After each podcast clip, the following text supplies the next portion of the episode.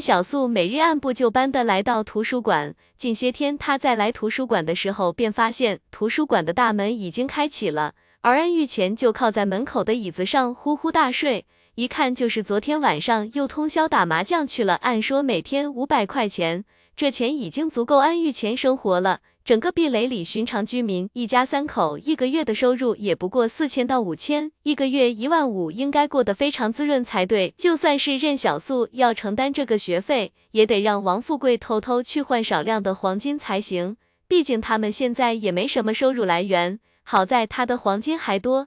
想起这事，任小素就希望自己以后能再发现个遗迹什么的。不得不说，灾变前的人类文明里全是瑰宝啊。难怪庆枕之前要费那么大的劲去挖镜山里面的那座实验室，烟会变质，酒会挥发，但封闭空间里保留下来的纸质文件却价值连城。当然，也有人曾发现未挥发的酒，那是被精心处理过保存包装的，拿出去卖一样都能让人一夜暴富。安玉前睡眼惺忪的看向任小素，没呢啊。这不等着你掏早饭钱呢？我早上路过包子铺，包子闻起来可香了。任小素没好气的拍了十块钱在桌子上，吃饭去吧，我帮你看着图书馆。哈哈，安玉钱把十块钱揣进兜里，好人啊！在他看来，安玉钱并不简单。一个能在短时间内便梳理出系统学习数学、物理逻辑的人，怎么可能只是一个普通的图书馆管理员？那基础的东西看似很普通，但形成系统却是一种举重若轻的本事。安玉前好笑的看了任小素一眼，那我问你，不打麻将干嘛？安玉前走出图书馆，摆摆手，世界这么无聊，每天就打打麻将，混吃等死不好吗？任小素笑了笑，也是啊。没过一会儿，安玉钱便回来了。他给任小素还带了一兜包子，尝尝吧，这家包子特别好吃。我看你应该不是本地人，也应该没吃过这家包子。我给你说，这家包子铺的老板娘特别好看，人送外号包子西施。至于那个包子铺的老板娘，任小素也见过，绝对没有安玉钱说的那么好看。也可能是当他走过时，包子西施脸上沾着的葱花。让他内心里给下意识的打了低分。安玉前看了一眼任小素手上的书，哎呦，这本叫《大王饶命》的小说我也看过，挺好看的。可惜灾变之后只保存下来前两本，后面的都不知道丢到哪里去了。你看的书挺杂呢。安玉前回忆道，每天上午看杂书，下午看课本。我印象里，你看过经济类书籍，看过文史类书籍，看过科普类书籍，还看了地理类，连漫画你都看了。任小素点点头。你到底要看什么？安玉前忽然问道。总得有个目的性吧？我把看书分为三类，第一类是兴趣阅读，就是纯粹喜欢看书；第二类厉害阅读，例如想学做饭就看菜谱；第三类是功利类阅读，例如考学生学要看的课本一样，还有习题集。可你想在书里找什么呢？安玉前说道，想找这世界的模样。任小素认真说道，以前没什么机会看书，也没什么机会去系统的了解这个世界，所以有机会了就要珍惜哦。安玉前点点头。可你还有两类书没看，哲学类的书你不看。前天我见到你拿过一本，但看了两页就放回去了。安玉前说道。任小素乐了，他没想到安玉前竟然还在仔细观察自己。只是不想看罢了。哲学啊，多么有意思的书！安玉前惋惜道：“你竟然不看。”这次轮到安玉前愣住了，他沉默半天，才忽然笑道：“有点意思。哲学的意义就在于通过反思来理解这个世界，但那都是别人的理解，不看也罢。可你为什么不看政治类书籍呢？”任小素想了想，说道：“因为这个世界本来的样子比政治更加有趣。”任小素再次认真说道。我不这样想。就在安玉前要勃然大怒的时候，图书馆门口忽然传来声音：“你好，有人吗？我要进图书馆看书。”声音清脆动听。安玉前回头看去，便是眼睛一亮：“来了来了！”只见门口站着一名风韵女子，头发烫成大波浪的形状，隐约间任小素还能看到对方垂到脸颊旁的耳坠，就像是隐秘的诱惑。是的。周莹雪点点头，好的，可以了。安玉前照本宣科，本图书馆书籍不可外借，如有损坏的话，请及时联系我。希望你能珍惜这里的书本，毕竟很多书外面都找不到了。谢谢。周莹雪婉约笑道。安玉前的魂都要被勾走了，有什么事情尽管喊我啊。任小素抬头道：“阿姨好。”旁边的安玉前都急了，这孩子怎么说话呢？月老给你千根钢筋，怕是你都能给掰折了吧？周莹雪听到任小素喊她阿姨，她就有点憋不住了。想她如今二十五岁，正值青春的大好年纪，怎么就成阿姨了？当然，任小素也不是真觉得周莹雪年纪大，只是她在路边见过周莹雪、密蝶司那边盯梢任小素的行动，自以为天衣无缝没被发现，甚至还觉得任小素很笨，一点都没有察觉他们的行动。而且，你要换点纳米战士过来盯梢也行啊。普通人都没有让任小素产生兴趣的价值。不过周莹雪也不是一般人，她笑道：“我年纪做你姐姐还差不多。你对这图书馆熟吗？不熟。”任小素摇摇头。周莹雪顿了一下：“你天天来这图书馆，这都快半个月了，还说自己不熟？”任小素抬头看了他一眼，自己都已经摆出拒人千里之外的态度了，对方这是要硬聊啊。结果就在这时，宫殿说道。任务为求知者找到书籍的正确位置。任小素愣了一下，这任务早不发晚不发，偏偏在这个时候发，而且任务还专门说明了必须是正确位置，他还不能乱指。可他真不知道这本书在哪放着啊！周莹雪愣了一下，你怎么不说书在八十八壁垒里呢？我当然知道书就在这图书馆里，不过任小素不管那么多，反正他寻思着，宫殿要求的是正确位置。他说书就在这图书馆里，也不能算错啊，是不是？宫殿说道。任务完成，奖励基础级技能学习图谱。安玉前见气氛尴尬，便赶紧就场找到了那本时间概论，递给周莹雪。周莹雪是一肚子的火，想发却发不出来。这时图书馆外面又进来一堆人，正是王宇池等人。却见王宇池他们来到任小素所在的这张桌子，当他们看到周莹雪的时候，愣了一下。这以往都是他们的桌子，因为要聚在这里自习。不得不说，他们说话间确实经常涉及到一些秘密，毕竟知道的太多了，有意无意就会提到。而周莹雪知道这些人应该想要和任小素坐在一起，但她始终装作认真看书的样子，打算硬坐在这里不动。有人想要跟周莹雪说，能不能换个位置？但被王宇池拦住了。这图书馆是公共场合，咱也没理由打扰人家看书。图书馆里的桌子很多，本身就是很大的一个场馆，就不是就这一张桌子。于是，一大群人奔向另一张桌子，留下周莹雪孤零零的一个人坐在那里捧着书。而且，周莹雪为了伪装成真正看书的人，不引起任小素的怀疑，硬生生坐那里看了一下午的时间概论，也不知道有没有看进去。这天之后。周莹雪再也没在任小素眼前晃悠过，连盯梢都不是那么频繁了，甚至有时候好几天才盯任小素一次。倒是安玉前这边讲课进度加快了许多，安玉前还感叹，从来没想过带学生竟然是如此轻松的一件事情。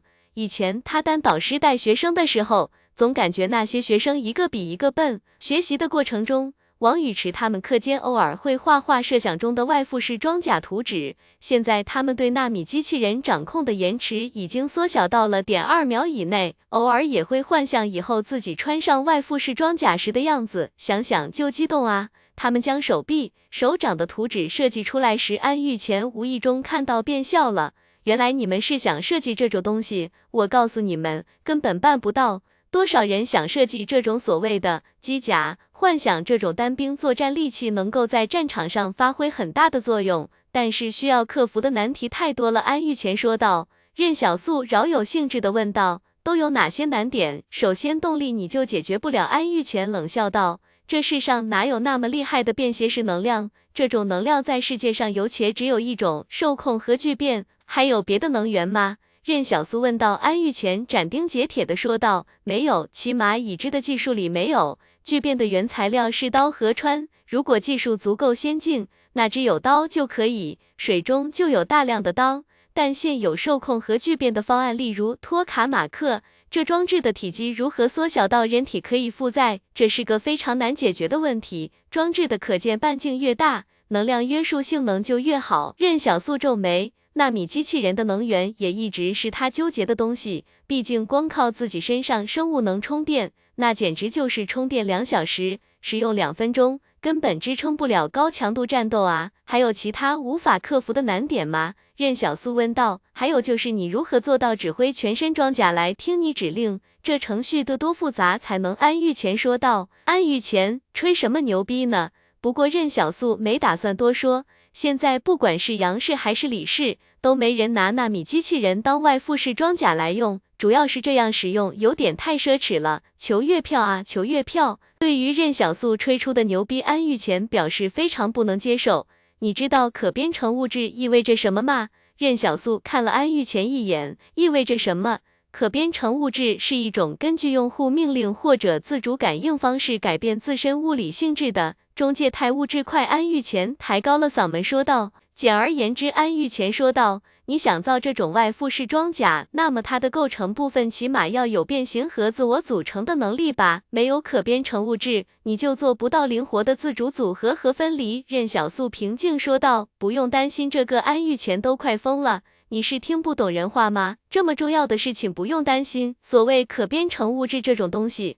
纳米机器人已经能够做得更好了。任小素意识到，安玉前曾经必然不是进行纳米机器人方面研究的专家，不然他不可能不知道纳米机器人现在取得的进展，而且他肯定也不是杨氏的核心人员。可安玉乾是怎么沦落到这个地步的呢？虽然任小素的学问距离学术还很远，但他能感受到安玉乾在面对科学时的执拗与骄傲。接下来的日子，安玉乾不再纠结所谓的能源与可编程物质，而是专心教学与打麻将。任小素则怂恿着王宇驰他们晚上回家做装甲设计，白天抽课间找安玉乾解决技术难题。安玉乾倒是愿意帮他们一一解决。在安玉乾想来，自己帮任小素把所有难题解决，等到对方碰到了自己说的问题后，便会发现自己有多明智了。毕竟一个高一水平的学生，怎么可能理解自己的高瞻远瞩？怎么可能理解自己当年在学术界的地位？想到这里，安玉前甚至想揪着任小素给他补课，让任小素早点能够理解自己有多么牛逼。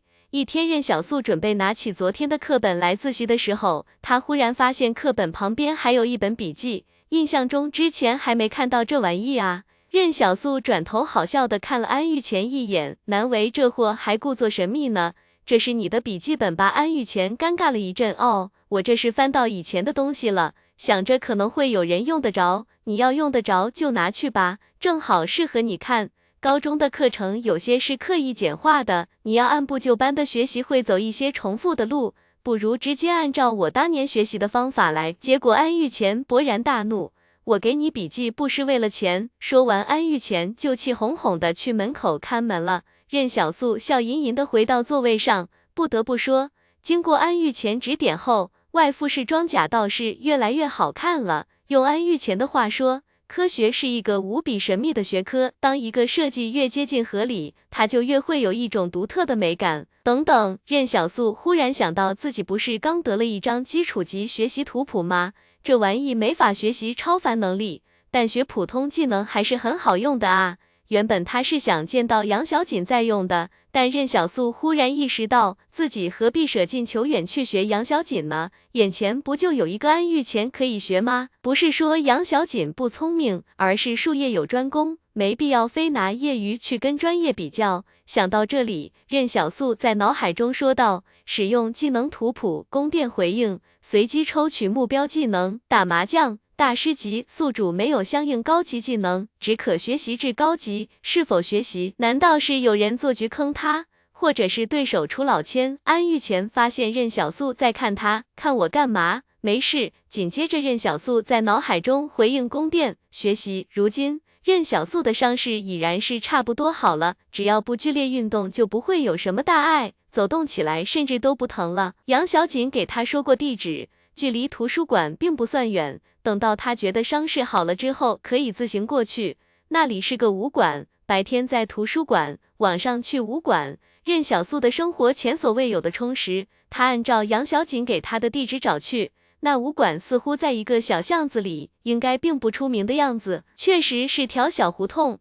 任小素觉得有人在这胡同里开武馆，怕是要赔钱的吧？水电费、租金搞不好都赚不回来。结果到了武馆门口，任小素赫然发现里面的学生特别多，两百多平的院子里竟是站着数十号学生，而门外则站着好多家长，等着武馆下课后接孩子放学。只见匾额上写着“陆家”两个字。任小素寻思着，自己不会还认识这位馆主吧？他走进去，对一名教练说道：“你好，我找一下馆主。”却见教练朝里面大喊：“老陆，有人找。”陆远从里面走出来，他看到任小素，便亲切的笑道：“快进来吧，好久不见。”当任小素看到陆家两个字的时候，就意识到杨小锦为他找的格斗老师是陆远了。之前在一百零九壁垒的时候，陆远悠闲的走在乱象之中。还有杨小锦在高楼上为他保驾护航，那个时候任小素还不知道，原来陆远就是杨氏的人。如今杨氏前线正发生着激烈的战争，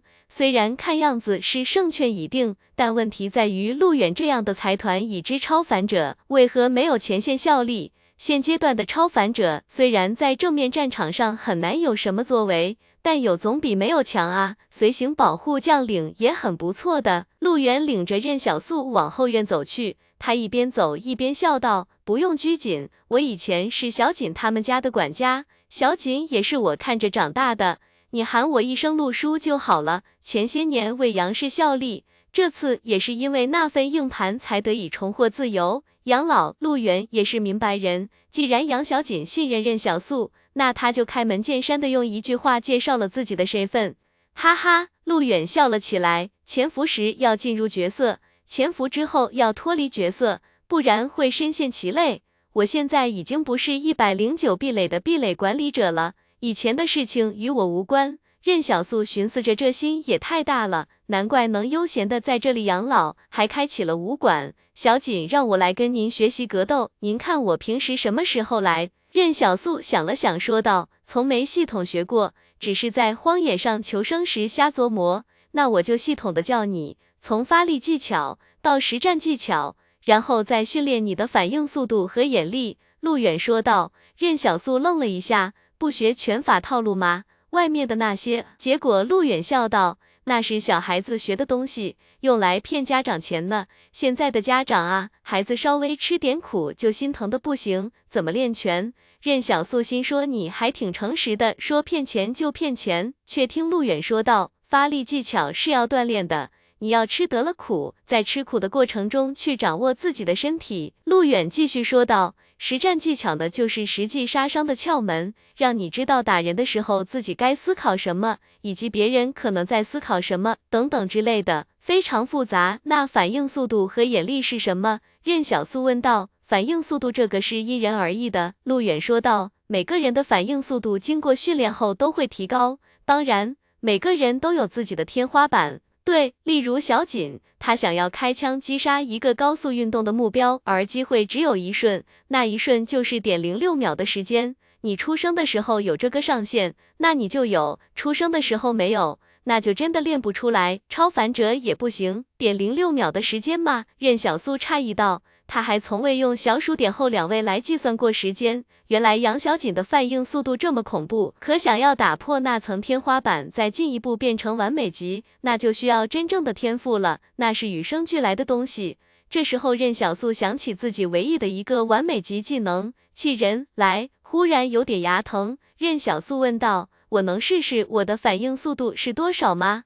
好，任小素没有去争辩什么。既然是抱着学习的态度来，那就要好好的学，不能觉得自己很厉害了就骄傲自满。两人来到后院，陆远指着院子中间吊起来的沙包说道：“全力打他，让我看看你的水平。”任小素走到沙包面前，陆远便忽然见他微屈膝，整个人浑然一体般的骤然发力，沙包应声破裂开来。但他惊讶的还不是任小素的力量，超凡者力量有高有低。任小素所展现出来的力量不算特别稀奇，只能算是力量很强，但无法让人惊讶。当然，这是任小素没使用催成的时候。陆远惊讶的是，当任小素发力的那一刻，整个人肌肉仿佛浑然一体，毫无破绽。这真的没训练过吗？而且他也能看出任小素没出全力，左手与手臂始终都处于半松弛状态，随时都能发力抬起，控制力量比施展全力更不容易。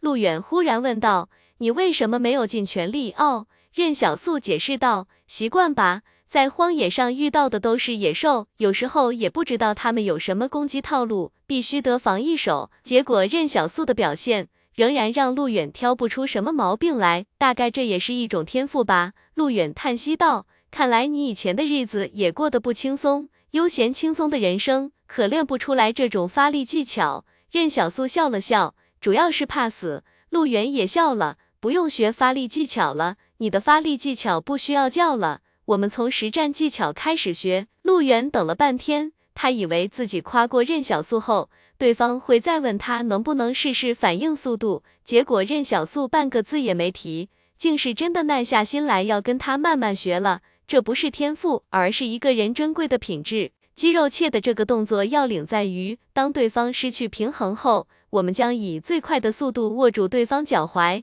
以此为基点来拿住对方的小腿，然后在腋窝处制造。加点发力，压迫其小腿，这样一来，你就可以向胫骨和腓骨施加数百斤的压力。陆远说着，便喊来一个教练来专门跟任小素对练这种技巧，非得实战不可，不然光看是感受不到要领的。那教练看面前的任小素瘦瘦的，好像也没什么力量，于是便笑道：“咱们点到为止。”他寻思着任小素可能又是杨家哪个子弟被家人送来了。不然怎么会让馆主亲自上来教学？陆远对任小素说道：“虽然是训练，但还是要让你明白，动作思路归动作思路，但你要不够快、不够稳的话，那思路只能是思路。”此时，陆远对教练说道：“你尽全力，别让他锁住你。”好，教练答应道。两人摆好动作后，陆远忽然说：“开始。”那教练刚想回身反锁任小素，却发现他的腿已经被任小素硬生生锁住了。不仅如此，任小素锁上之后，下意识的就要腾出一只手来击打教练下勒，想要以此来直接解除对手的战斗能力。那一刻，教练忽然浑身汗毛炸起，仿佛要经历非常可怕的事情似的。陆远赶紧大喊：“停停停！这一切发生的太快了，教练都还没反应过来怎么回事呢，差点就在鬼门关上走一遭。”教练猛猛地站起身来。却听陆远对任小素语重心长地说道：“你怎么一出手就要人命呢？”听到这里，教练背后的汗刷的就下来了。任小素想了想，说道：“其实我不会真下手，只是当时觉得如果只是锁住敌人的话，太软弱了。”也不是，任小素说道：“在荒野上遇到的敌人都是你死我活的，基本上不会有第三种情况，所以我感觉只掰断一条腿的话不够，万一对方手里有枪。”忍痛给我一枪，我就死了。陆远沉默半晌，他从小生长在壁垒里，壁垒的文明告诉他，要得饶人处且饶人，要温和的解决矛盾。一旁的教练忽然觉得自己身为教练，竟然被这么个瘦弱的少年打得毫无还手能力，所以有点惭愧。馆主，我没事。陆远笑着摆摆手，不是你的问题，我来陪他练吧。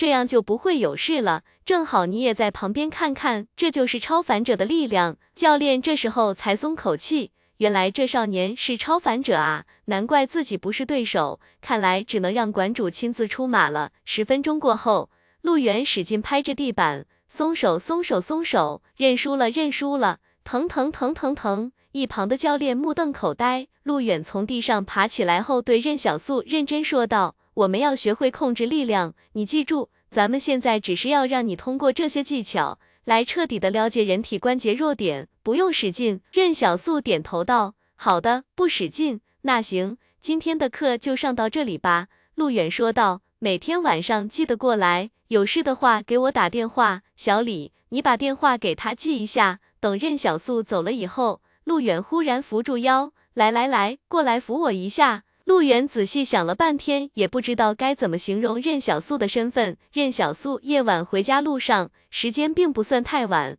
街边的麻将声还在响着。八十八壁垒的人们好像并不是特别在意外面的战争似的，反正已经打赢了。路上还有工人刚刚下班，虽然壁垒规定每天最多只能工作八个小时。但他们也从来没有去监督过相关的工厂，所以很多壁垒人活得也并不是那么开心。以前任小素觉得壁垒应该是夜不闭户的，没有小偷的，大家可以相互信任的。但进入壁垒后，发现也不是那回事。忽然间，任小素听到了一个熟悉的声音，从一条小巷子里传了出来。九条，任小素往里走去，却发现安玉乾正坐在一个小院里，和两个老太太。一个老头打麻将，打得非常起劲。他在旁边观察了一会儿，却见那老头和老太太竟然在桌子下面偷偷换牌，而安玉前仿佛什么都没看到一样。这也太蠢了吧！要是任小素打麻将的时候有人这么换牌，他能把桌子掀到对方脸上。安玉前看到任小素，便愣了一下。他跟老头老太太说道：“你们先等等我，我朋友来找我了。”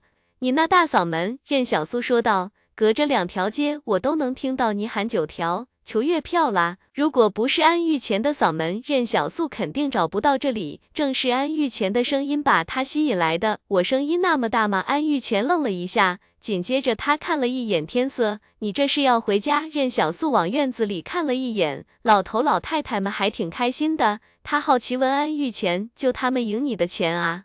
他们偷偷换牌，这事你知道吗？任小素问道。这时候，安玉前沉默了。他拉着任小素往巷子外面走去。任小素忽然明白了，你是在故意输钱给他们。是的，安玉前叹息道。任小素忽然意识到，这件事情的背后，可能还涉及到安玉前为何如此颓唐的活着。原本任小素以为会是完美级，但宫殿说科学学科没有完美等级，所有人都只是大师。这种说法，任小素也能理解。毕竟人类对科学还在探索之中，根本没法达到所谓的完美等级。而一个数学、物理的大师，竟然沦落到看守图书馆，这要说其中没点故事，任小素是肯定不信的。是我以前两位好朋友的家人，那两人也是我带的学生。安玉乾说道。一次实验中，我们实验室出了事故。因为我的疏漏造成爆燃事件，他们两个作为我的助手，全都死在那次实验里了。什么实验？任小素猜测道。核试验。造。任小素之前还以为安玉乾从事的是这方面工作呢。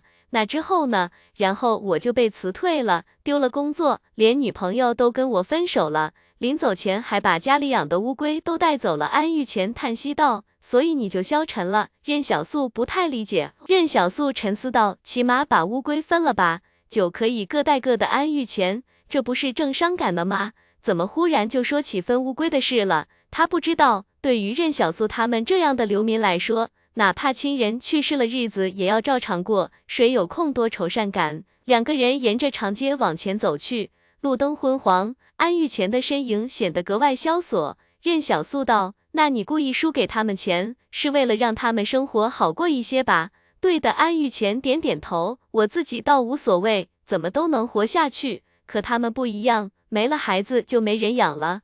他们毕竟因我而死。安玉乾说道。明早见。任小素挥挥手，便跟安玉乾分别了。对于安玉乾的悲伤，他没有办法感同身受。但应该尊重安玉前。忽然喊住任小素，问道：“你为什么要学知识？”任小素在黑夜里的长街上回头说道：“我回答过这个问题，不知道。”任小素摇摇头说道：“没有尽头。”安玉前说道：“这才让人绝望。”这有什么好绝望的？任小素不解，安玉前这时已经不像是在跟任小素说话了，而是在自言自语。曾有生物在这片土地上生活长达一点六五亿年之久，而我们人类种族延续也才三百多万年而已，所以不用考虑什么天灾与突变。你我有生之年也许都见不到真正的天灾末日，能够毁灭人类的只有人类自己。科学这两个字在夜晚异常突兀。像是一种长路尽头必将到来的宿命。神经病！任小素摆摆手回家了。回到家里时，任小素发现大家都在院子里等着自己。他看向所有人的表情，我怎么感觉好像有什么不太好的事情要发生了？请柬用蜡封住了，蜡封上面有一个精致的青羊图案，这是杨氏的标志。颜六元说道：“晚上有人送来的，说是杨氏邀请咱们两个去庄园做客。”那天晚上会有许多宾客，还提醒我们最好穿的庄重一些。任小素拆开请柬，那请柬用语非常客气，但谁都知道杨氏这种财团忽然邀请两个六民小子，绝对不是想彼此认识一下那么简单。鸿门宴，任小素乐呵呵笑道：“难不成还会有摔杯位号，旁边冲出三百名刀斧手来？那倒不至于。”颜六元见任小素轻松，自己也笑了起来。不过这事肯定不简单，行了，别多想。任小素揉了揉颜六元的脑袋，明天上午就带你买衣服去，咱也去看看财团的盛宴是怎么回事。任小素忽然问道：“在学校有没有不开心的事情？”没有，挺好的。颜六元笑眯眯的说道：“你撒谎的时候就会这么笑。”任小素说道：“同学排挤你和大龙了？”没有，没有。你赶紧去休息吧，伤还没好利索呢。颜六元把任小素推进屋里去了。大半夜的说什么钱不钱的，小素累了，你让她休息会儿。小玉姐在后面叨叨着，小素你吃饭了没？家里还有菜呢，给你热热啊。再给你炒个番茄鸡蛋，锅里还炖了鸡汤。任小素笑了笑，这是家的感觉。等任小素睡了之后，小玉姐忽然拉住颜六元问道。你为什么不把学校的事情告诉你哥？小玉姐，你小声点。颜六元说道。他拉着小玉姐往外走去。不能说，有什么不能说的？让你哥去好好教训教训那群小兔崽子。凭什么又是给你和大龙起外号，又是翻你们的东西？小玉姐气得不行。颜六元进入学校后，因为对于生活常识的不同认知。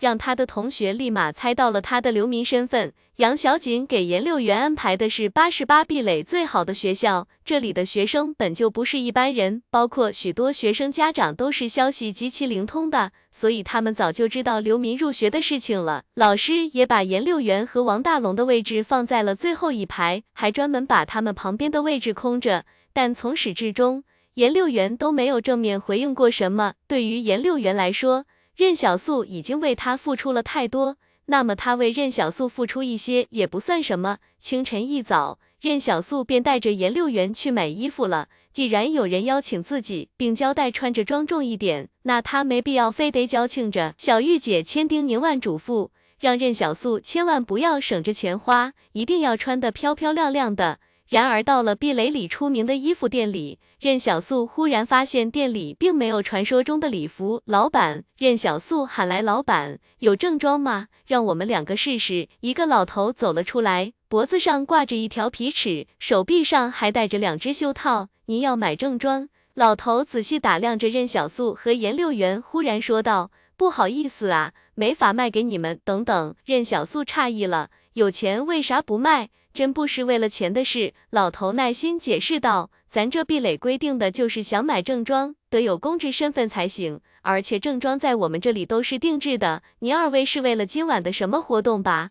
这定制就得二十多天，您现在定了也穿不了。原本他以为杨氏邀请他和颜六元是为了向他宣示财力，以为他这个流民买不起正装，可到了这里他才意识到。杨氏要宣誓的是地位。任小素带着颜六元出了店门，他去寻找电车的车站牌，想看看哪趟电车能到杨氏的庄园。任小素问身边的路人说道：“你好，麻烦问一下，怎么坐车可以到青阳庄园？”那路人诧异了一下：“青阳庄园？你们要去那？去那干嘛？”任小素解释道：“我们要去参加今晚杨氏的晚宴。”哈哈，路人笑了：“你可真逗。”去那参加晚宴得自己开车去，谁会坐电车过去啊？人家住那的人可不需要天天跟我们一样挤电车。那所谓的正装定制，还有参加晚宴时要坐的车辆，都像是流民与财团之间的鸿沟。那条壁垒规则下，人类阶级里的鸿沟，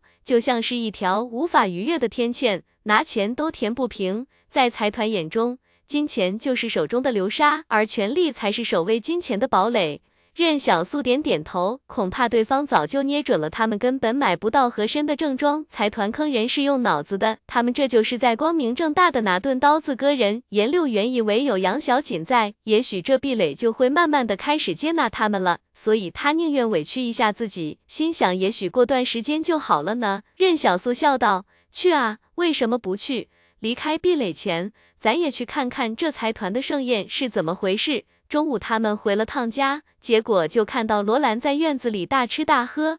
罗兰见到俩人便乐了，不是说去吃酒席吗？咋这么快回来了？任小素也乐了，明明是个好端端的晚宴，怎么到罗兰嘴里就变得很廉价似的？罗兰听到这话便皱起眉头。他们没有提前邀请你们吗？也没派车接你们？没有。任小素摇摇头，这群王八犊子故意坑人呢。罗兰拍桌而起，太不像话了。等会儿我跟你们一起去，咱就穿便装，坐电车，走路去。我看看哪个王八蛋敢在背后说三道四。我也收到请柬了，但我本来没打算去的。任小素笑着看向罗兰。你这又是图啥？也不能白吃你家饭是不是？罗兰抹了抹嘴，而且咱们是朋友啊，朋友，你不怕跟我们一起遭白眼吗？任小素乐呵呵笑道。嘿嘿，罗兰笑道，我现在虽然是人质，可那也是整个西南身价最高的人质，他们都知道庆枕是什么人。杨氏想扣我当人质可以理解。但一些不起眼的小角色想为难我，也得看他们够不够格。我就是在这壁垒里杀了人，他们也不敢把我怎么样。如今庆氏做主的可是庆枕啊，有仇必报的庆枕，那是我弟弟。下午的时候，任小素、颜六元、罗兰三个人大摇大摆的出门了。原本颜六元还有些忧心，可罗兰加入之后，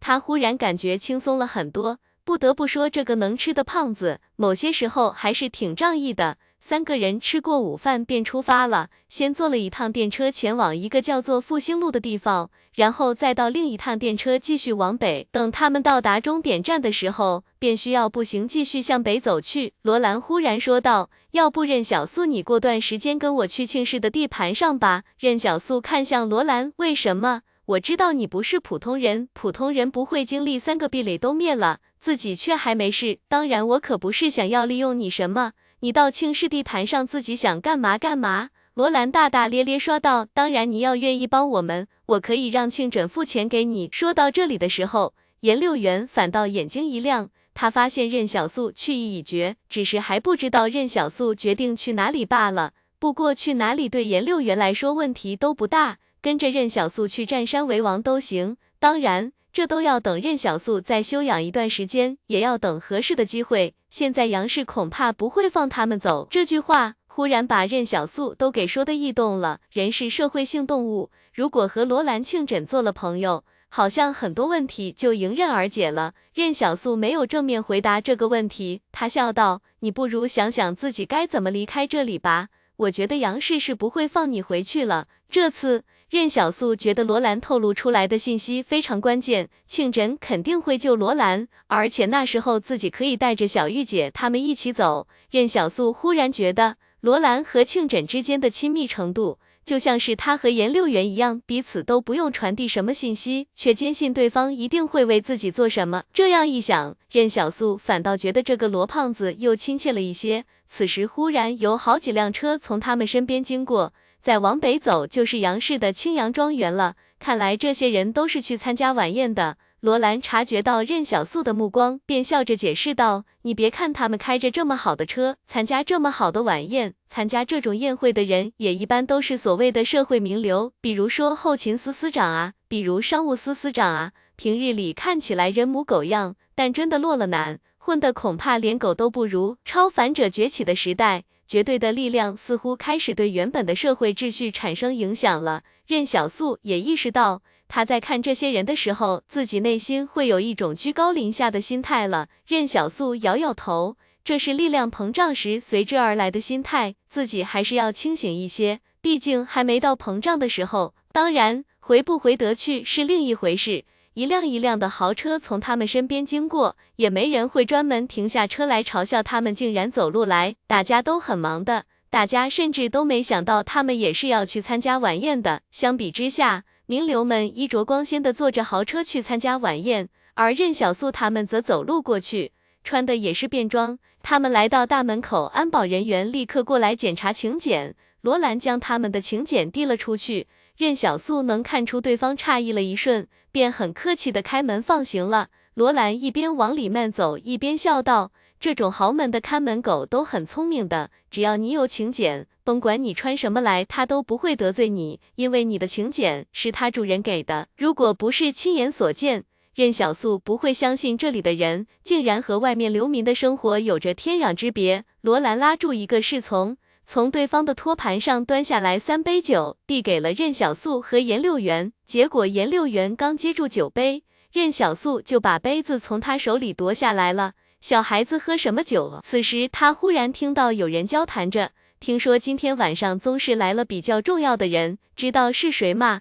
有人问道。据说是个年轻的新秀，在宗室已经位高权重了，掌管整个一百四十一壁垒的卫戍部队。一百四十一可是宗室的老巢儿。有人说道。却听有人说道，不过我听说今天的主宾可不是宗室的人啊啊！不是宗室的人吗？对，好像是一百七十八壁垒也有人过来了，据说是张景林现在身边的红人来跟咱们杨氏和宗室一起商量联防的事情。说话之人回答道：“求月票啊，求月票！”听着身边的讨论声，任小素没想到今天的晚宴竟然这么重要，还是杨氏、宗室一百七十八壁垒关系破冰的开始。而旁边的罗兰则低声破口骂道。特么的，这杨氏的老小子是联合宗室和一百七十八壁垒对我庆氏施压啊！看似大大咧咧的罗兰一下子就想到杨氏要干嘛了。如今李氏那边的战场没有悬念了，眼瞅着马上就要尘埃落定，可还没等战争结束，杨氏便开始图谋起庆氏来了。杨氏北方可联合宗室一百七十八壁垒，而庆氏则被挤在角落里孤军奋战。事实上，庆氏东方便接近中原地区了。可天然的山路屏障既保护了庆氏，又阻隔了庆氏想要联合其他势力的想法。若是让杨氏成功，恐怕庆氏将成为整个棋盘上的孤子，西北地区所有人都要站队他，那么庆氏就是下一个李氏了。不过罗兰更在意的是，这群老小子竟然邀请我来参加这种晚宴，看来是特么真不打算放我回去了。任小素看向他，那你怎么办？没事。庆枕会想办法的。罗兰将杯子里的酒一饮而尽。反正我是人质，这群土鳖对付不了庆枕，唯独要小心的就是一百七十八壁垒。我早就给庆枕说了，让他偷偷杀掉张景林，他偏不听。这下好了吧？罗兰愣了一下，也有可能，毕竟我这弟弟比我聪明多了。此时任小素发现罗兰有个习惯，那就是不管走哪都下意识的夸他那位弟弟庆枕。不过任小素忽然想到，自己把介绍信给徐贤楚之后，不知道徐贤楚去了一百七十八壁垒没有，也不知道徐贤楚在那里过得怎么样，也没人跟他提过徐贤楚。当初徐贤楚逃难进壁垒遇到他，自己剩半个窝头都还问任小素吃不吃，所以任小素是真心希望徐贤楚在一百七十八壁垒能够有所作为，有个好前程。罗兰忽然看向任小素。你不是跟张景林关系很好吗？你去跟他说说，我庆氏联合一百七十八壁垒，把杨氏和宗室都给铲除掉。哈哈，我就那么一说。罗兰笑道，身旁的社会名流们与相熟的人推杯换盏，有人还专门把朋友介绍给别人认识。小圈子大概就是这么形成的，大家在这里互相结交可能有利益关系的朋友，然后一起铺成一张大网。这时。有人注意到任小素他们，便低声笑道：“你看那三个穿便装的，我在来的路上看到他们是步行过来的，也不知道怎么进来的。这些人说话的声音很小，任小素他们都听不到。可是任小素的感官很敏锐，他能从那些人无意中洒向自己的眼神判断出对方在讨论自己。至于讨论什么，用脚趾头都能想到。慢慢的。”周围越来越多人把注意力放在了任小素他们的身上，大家窃窃私语着，就像是找到了很好的谈资一样。颜六元身处这华丽的盛宴，美丽的灯光从四周打到草坪上，如果可以的话，他更远从空中俯瞰这一切，而不是置身其中，听着身边那些世俗的议论声。那身边的人像是都戴起了伪善的面具。然后藏在面具后面，窃笑着对他评头论足。其实避雷也不怎么样嘛，或者说，这并不是他喜欢的世界。罗兰看了看四周，他又看了看颜六元落寞的眼神，便忽然大声说道：“你们特么的眼睛往哪看呢？谁规定参加晚宴就必须要穿礼服了？老子想穿便装不行吗？”一个中年男士皱着眉头说道。请你文明一点，这是上流社会的场合，容不得你撒野。旁边所有人像是被罗兰这巴掌打懵了似的，他们真没想到，在这华丽的晚宴上，竟然会有人动手打人。那中年人捂着脸，怔怔道：“你知道我是谁吗？”罗兰笑了。这就要亮身份了是吗？怎么，大老爷们挨了打，不会打回来？你的血性呢？娘们唧唧的。罗兰眼睛微眯，那你知道老子是谁吗？说着，罗兰虎视四周，犹如一头危险的猛虎。世人皆知庆是镜虎庆枕，却不知罗兰为了让庆枕更加光耀夺目，自己却收敛起了什么东西。他说自己烂命一条，所以活该这世上的好东西都让给庆枕。罗兰冷笑道：“听好了，老子叫罗兰，我看哪个敢动我。”人群忽然间沸腾了。八十八壁垒里谁不知道罗兰来了这里？虽然杨氏将他软禁在这里，可庆枕已经成为庆氏之主了。罗兰若是活着还好说，要是罗兰死了，谁来承受庆枕的怒火？人群的目光向草坪尽头投去，那里正有个同样身穿便装的少女。众目睽睽之下，杨小锦戴着一顶鸭舌帽朝任小素走来。所有八十八壁垒的社会名流都知道那是谁，而同样穿着运动装的少年就站在草坪上发呆，似乎没想到今天会有这样的转折。他原以为自己会看到对方身穿盛大的礼服，犹如群星般璀璨的出场，所以他今天正是为欣赏这一幕才来的。可现实超出了任小素的想象，杨小锦不仅没有穿什么礼服，反而专门换了跟他身上颜色很搭的白底红字运动服，他身上的则是蓝色。少年所憧憬的梦里大概都有过类似英雄救美这样的桥段，但这世界好像在跟任小素开玩笑一样。自己只是救过对方一次而已，对方却三番四次的站在他身边，带他脱离苦海。也许是幻觉，任小素感觉身边的人都化作了雕塑，世界也不再喧嚣，时间也有了短暂的停滞。两个人都一样，与这里整齐的草坪。光滑的石阶，精美的装饰显得有些格格不入。这一刻，任小素忽然觉得自己想错了。杨小锦从来都不是臆想中那样的财团公主，而是和她一样愿意在荒野上肆意生长的野草。可话还没说完，杨小锦便在所有人的目光中，忽然身子微微前倾，抓住了任小素的手，走。这里挺没意思的，咱们出去转转。少女拉着任小素消失在众人的视线中，直到这时候，空气中好像才有冰川开始溶解。有人低声问道：“那个少年是谁？”他知道曾经的任小素有多苦，在任小素受伤之后的日子里，颜六元觉得自己应该明白了，所以当这苦尽甘来的时候，他知道自己不该惊扰任小素的希冀。之前他对任小素说，如果杨小锦不来找他们，他们就不去八十八壁垒。既然这样，颜六元还有什么好说的？他愿意为了任小素的快乐来牺牲自己的个人意愿，不就是在壁垒里受点委屈吗？并没有什么的。罗兰能为了庆枕甘愿当个烂命傻胖子，那他颜六元也可以。想到这里，颜六元忽然觉得身旁的罗兰亲切了许多。喂。胖子，咱们先回去吧。走出人群视线的杨小锦忽然把手松开了，他迟疑了一下，说道：“刚才。”任小苏笑道：“谢谢你替我们解围。”杨小锦像是松了口气：“你不用跟他们计较什么，他们还沉迷在自己营造的世界里沾沾自喜。但你我都明白，这个世界要变了。你还没吃饭吧？”杨小锦问道。对，任小素笑了起来。本来跟罗兰商量好，说是要今天晚上吃穷你们家的，结果提前出来了。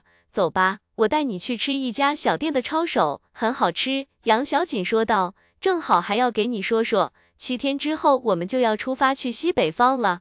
不是，杨小锦说道，与宗氏一起剿匪，杨氏财团和宗氏财团共同安排的这次行动，不是要彻底剿灭匪患，杀够一定数量回来就行。同行的还有谁？任小素好奇道。还有宗室的人。杨小锦平静说道。路上一定要小心安全，除了我，谁都不要信。现在回想起来，那种同盟关系好像还挺不错的。大家谁都没去提刚刚牵手的事情。夜空中星辰璀璨，正适合吃夜宵。宴会现场的动乱并没有因为任小素他们的离开而结束。大家都跟找到了什么新八卦似的讨论起来，很多高层都知道今天这晚宴是为了什么。北方宗室来了一个据说是超凡者的年轻人，年少有为，而杨玉安又安排杨小锦和那个宗成一起去剿匪，这其中用意再直白不过了。晚宴这时候还没开始呢，杨玉安、一百七十八壁垒的那位代表，还有那位宗室青年，都还在别墅里商量事情。只有这正式商量完，等杨玉安他们走出别墅的时候，晚宴才算是正式开始。可这晚宴还没开始，其中一个主角就带着别人跑了。此时，杨玉安与两名年轻人走出别墅，他笑看场中的所有人，淡定的接过一杯香槟，笑道：“诸位，这是怎么了？在讨论什么有趣的事情吗？”有人犹豫了一下，说道：“您侄女带着一个少年离开了。”杨玉安面色不变，依旧保持着微笑，说道。什么样的少年？有人回答道，也不知道是哪里冒出来的。罗兰跟他一起来的，穿着便装。杨玉安深吸一口气，对身旁的宗成和徐贤楚笑道：“宗成，小许兄弟，让你们见笑了，我要处理一下家事。”徐贤楚不以为意的笑道：“怎么了？这是谁把您侄女拐跑了？”结果这时徐贤楚反倒愣住了，他忽然对场中的其他人问道：“任小素去哪了？她走的哪个方向？”宴会里的人都懵了，这特么都什么跟什么啊？乱七八糟的，往南边去了吧？徐贤楚跟杨玉安告罪一声，抱歉了，杨主席，这任小素是我的好兄弟，我们好久没见了，他还对我有恩，我要先去找他一下，咱们的事明日再谈。原本还喧嚣着的晚宴现场，忽然就沉寂了，所有人都屏气凝息，似乎在等待其他人来打破这僵局。一位侍从忽然因为紧张。不小心碰掉了一张桌子上的香槟塔，哗啦啦的破碎与躁动声打碎了原本的寂静。一群人手忙脚乱的收拾场地，而来宾们则忽然松了口气。有人问道：“三叔，刚刚那位是一百七十八壁垒派来的代表吗？”杨玉安将手中的香槟递给旁白的侍从，他已经没什么心情喝酒了。是他，徐贤楚，大家都知道。今晚的主宾其实就是这位徐贤楚了。西南地区打得战火纷飞，而一百七十八壁垒却始终屹立在那里，仿佛对西南的战争一点都不感兴趣似的。年纪稍微大一点的人都知道，那座要塞里藏着一群猛兽，其他的壁垒都被称之为壁垒，也只有一百七十八壁垒偶尔在私底下会被人称作要塞，似乎也只有他有资格获得这样的称呼。当真正的全面战争来临时，那座宏伟要塞就会像一座精密的战争机械，巨大而又有力的齿轮相互咬合，然后摧毁能够威胁那座要塞的一切。所以，相比宗室的宗城而言，杨玉安必然更在意一百七十八壁垒的态度。可现在一百七十八壁垒的代表走了，那个叫做任小素的少年是您邀请的吗？有人问道。他是什么来头？为何那个徐贤楚如此在意他？杨玉安皱起眉头。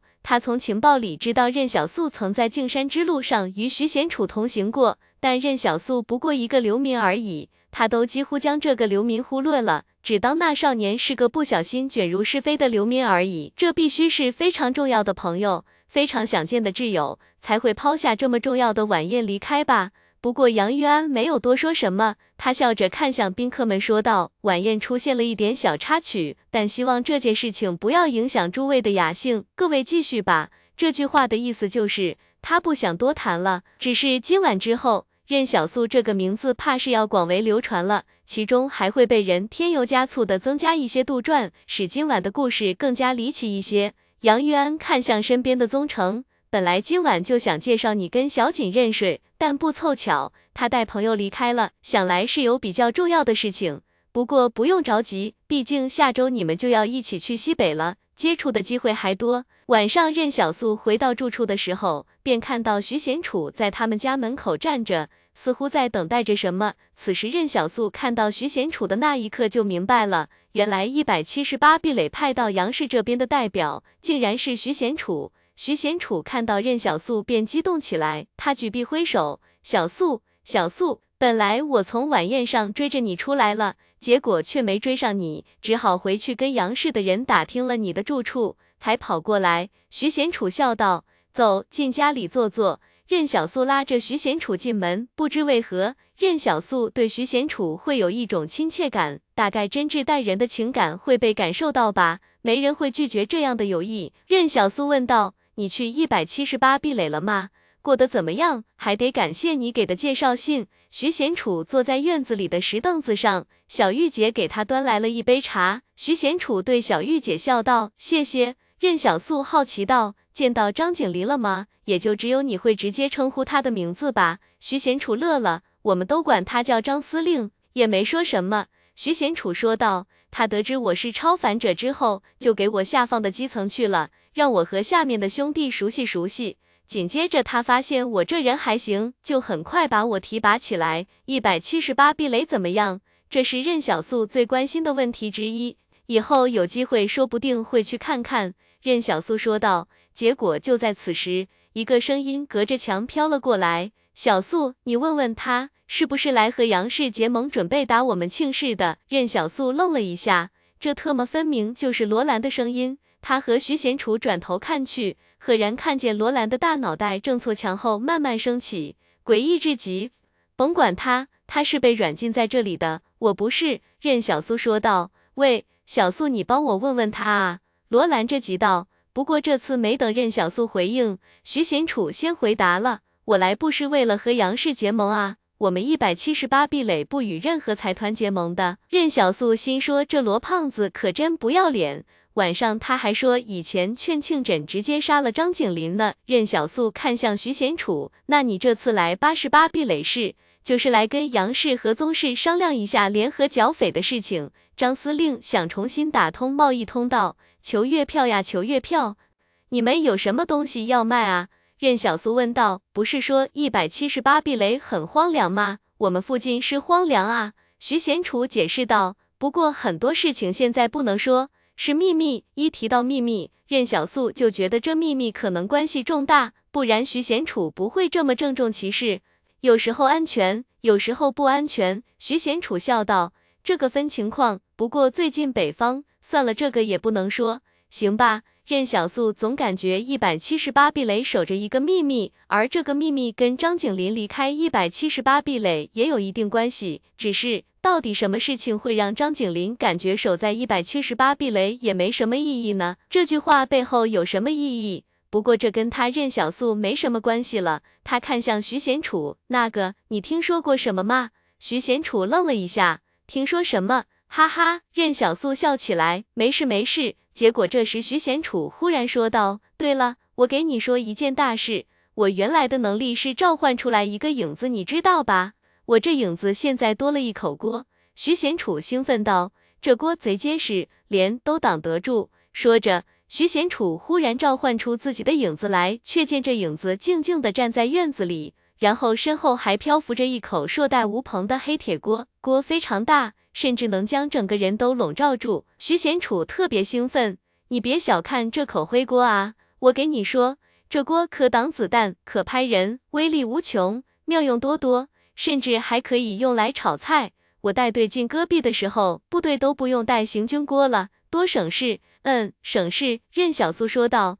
这时候，任小素忽然觉得这锅怎么感觉很眼熟呢？可不就是以前自己抓麻雀的黑铁锅放大版吗？要知道这是影子构建的力量啊，怎么会有圈口？任小素面色越来越古怪了，而徐贤楚还在显摆着。可能是因为我现在能力越来越强的缘故，这锅也在慢慢变大，也不知道以后会大到什么程度。要是能挡炮弹，那就更厉害了。这时候，任小素已经意识到，徐贤楚这口黑锅很有可能是在自己甩锅之后忽然出现的，而且随着自己给徐贤楚甩锅。就变得越来越大。虽然他不知道这是为什么，但既然徐贤楚想要锅越来越大，那自己作为朋友，自然要帮助徐贤楚完成这个愿望。这是什么原理？一点都不科学，好吗？一旁的罗兰忽然说道：“对了，老许，谢谢你。”这时候，罗兰趴在墙头，还打算说什么，结果任小素忽然大吼：“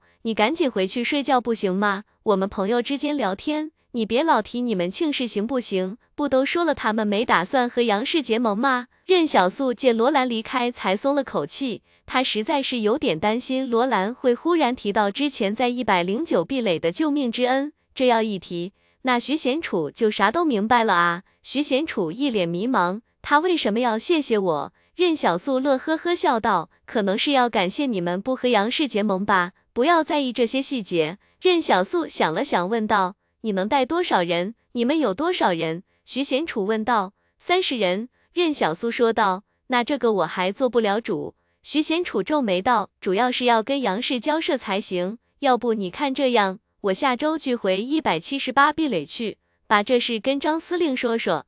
不过今晚之后，杨玉安认识到任小素的重要性，恐怕就不会那么容易放她离开了吧。不过任小素如今算是有两手准备了，一个是庆枕救罗兰时自己跟着走，另一个则是依靠徐贤楚、张景林与杨氏交涉成功。不管哪一个成了，他都要抓住机会。徐贤楚的到来像是给任小素的生活增加了一些小插曲，也让他的未来多了一种可能。不过徐贤楚并没有在八十八壁垒待太长时间。他与杨氏宗室约定好剿灭匪患的事情之后，便立刻启程回去复命了。有人找机会问他和任小素什么关系，结果徐贤楚只说任小素对他有恩，还是任小素介绍他去的一百七十八壁垒。要知道，在这壁垒里，有人想给自己亲戚安排个工作都挺难的。结果这任小素直接跨壁垒安排人去当军官。不过具体细节徐贤楚没说，大家也就不知道真相到底是怎么回事。任小素的生活在徐贤楚离开后，再次恢复了两点一线的平淡。距离他和杨小锦出去剿匪的日子还没到，他也乐得每天去看书、练习格斗。而且这次对方似乎打定主意要跟任小素死磕了。任小素什么时候去图书馆，他就什么时候去。任小素猜测，怕是杨玉安又安排他来接近自己，想获取一些有用的信息吧。这次周莹雪在出现的时候，没有再刻意的和任小素说什么。她每天都会换不同样式的裙子，哪怕冬天也是如此。然后画着精致的妆容，一个人静静的坐在图书馆角落里翻书。有人经过，他也不会多看一眼。哪怕是任小素，下午图书馆里人稍微多一点的时候，甚至还会有少年与他搭讪，但他都温言拒绝了。任小素心说，对方要真就这样安安静静的和平相处。那也无所谓嘛，毕竟自己在这图书馆里又没干什么犯法的事情，不怕被监视。虽然他雇了安玉钱给王宇池等人补课，这是稍微有点出格，可问题是补课的内容没什么问题啊，最多就是大家商量如何设计外复式装甲的时候小心一点罢了。但是任小素忽然发现，安玉钱这货老是因为偷看周莹雪走神，尤其是今天。周莹雪进图书馆之后，竟然脱掉了大衣，显露出里面修身的旗袍来。那旗袍的裙摆恨不得开叉开到腰上去。周莹雪安静的往那一坐，安玉前的眼睛都直了。这时候，王宇池问道：“安老师，这道题安玉前回过神来啊？这道题真白？不是，我说这道题真长，也不是。”任小素平静的看向安玉前，我说：“你上课能专心一点不？”我们可是付了钱的，安玉钱也有点不好意思。你没觉得他安静的坐在那里很有气质吗？周莹雪仿佛没看到任小素似的，等到任小素走到他身边时，才抬起头来。你好，有事吗？任小素把手里的《大王饶命》放在周莹雪的面前。我觉得这套书挺有意思，你看看。说着，任小素回去坐着继续自习了。而周莹雪则翻开面前的书本，想看看任小素喜欢的书是什么样子的。周莹雪这一下午啥也没干，光在那傻乐呵了，笑得跟神经病一样。任小素看向安玉前，现在还有气质吗？安玉前深吸口气，没了，那就安心教课。任小素说道。不过让任小素意外的是，周莹雪自此便开始缠上他了。每天都要问他什么书好看，时不时的还会专门跑来跟他交流关于那本书的看法。不过任小素拒绝的也没有那么明显，每天就给周莹雪介绍一些非常枯燥的书，结果任小素发现对方硬着头皮也会看完，然后过来与他交流心得。其实。如果有条件的话，任小素完全可以给周莹雪介绍一本很高深的数学类书籍。这样一来，周莹雪就算硬着头皮，恐怕也看不懂了。这是知识水平限制了他的手段啊！安玉前凑到任小素旁边，忽然说道：“兄弟，我看出来了，这个叫周莹雪的妹子喜欢你。”任小素呵呵两声，喜欢？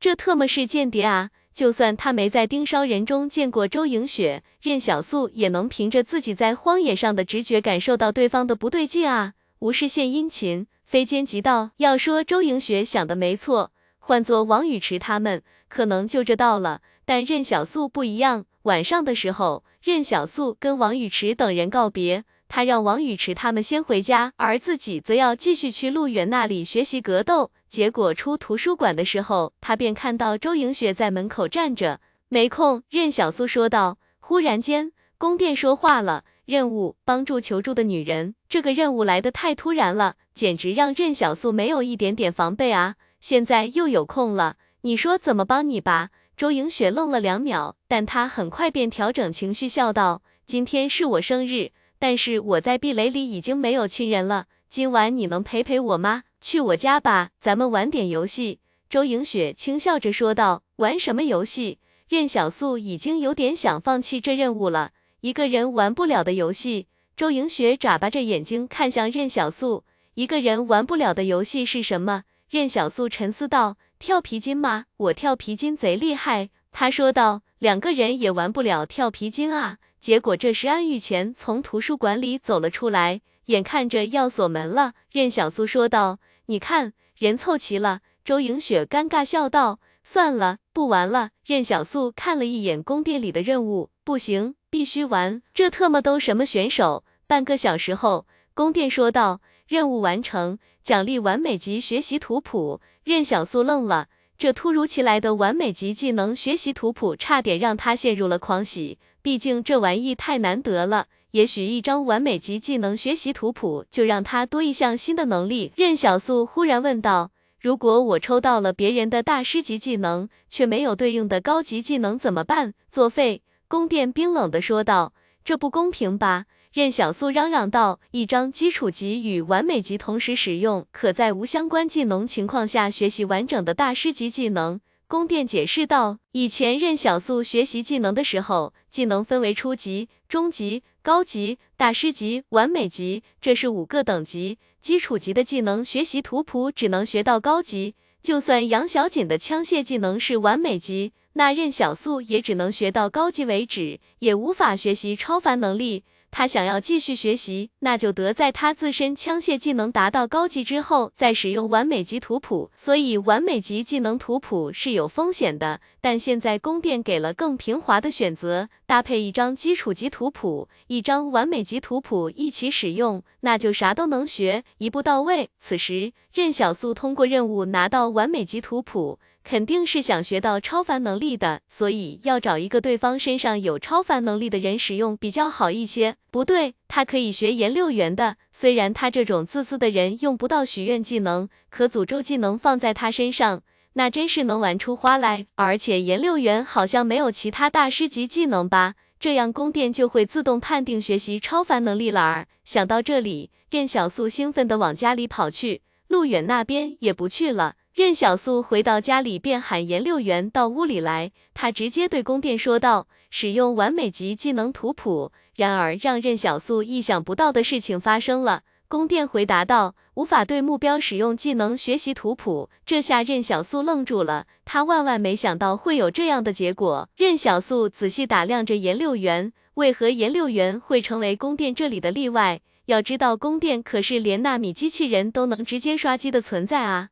颜六元不是流民，或者说任小素不确定颜六元以前是不是流民，因为颜六元是他从荒野上捡回来的。他当时背着颜六元问了很多人，是否有人知道他是谁家的孩子，结果没人知道。颜六元醒来之后什么都不记得，只是开口便管任小素叫了一声哥哥。只是那一瞬间，任小素像是被触动了一下。因为他从来没感受过有亲人是种什么感觉，只是颜六元哭着在他的窝棚外守了一天。任小素当时再次狠心问他：“你不能去别人家哭吗？我养不活你啊！”当时颜六元迷茫道：“可你是我哥哥啊！”任小素破天荒的心软了。这荒野上想要生存，起码得有一技之长吧？